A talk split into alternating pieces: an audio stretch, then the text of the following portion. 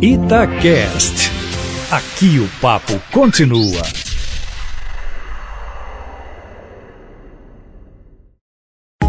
Itatiaia Carros, com Emílio Camanzi. Emílio Camanzi, a Toyota vai investir mais de um bilhão de reais na fábrica de Sorocaba, em São Paulo, e contratar mais de 300 funcionários para fazer um SUV compacto. A pergunta é a seguinte: que novidade é essa que está chegando? Boa tarde para você. Boa tarde para você, Júnior, e a todo mundo que nos ouve.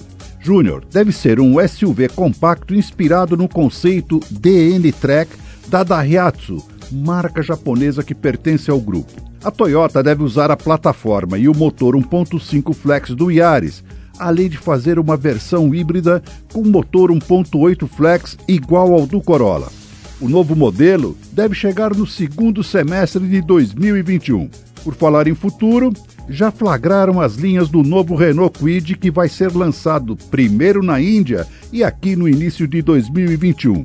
Com design desenvolvido no Brasil, a modificação maior é na frente, com faróis divididos em dois níveis, como no Fiat Toro e Citroën C4 Cactus. A chinesa Jaque entrou na era elétrica e apresentou cinco modelos de uma tacada só para serem vendidos aqui.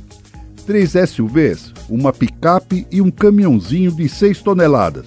Mas por enquanto só tem o IEV20, que custa R$ 119.990 e tem 320 km de autonomia, e o IV40, derivado do T40, que tem 300 km de autonomia e custa R$ 153.900. E a Kia finalmente lançou o esperado Cerato 2020, com motor 2.0 flex de até 167 cavalos e câmbio automático de seis marchas, vem do México para brigar com Chevrolet Cruze, Honda Civic e Toyota Corolla.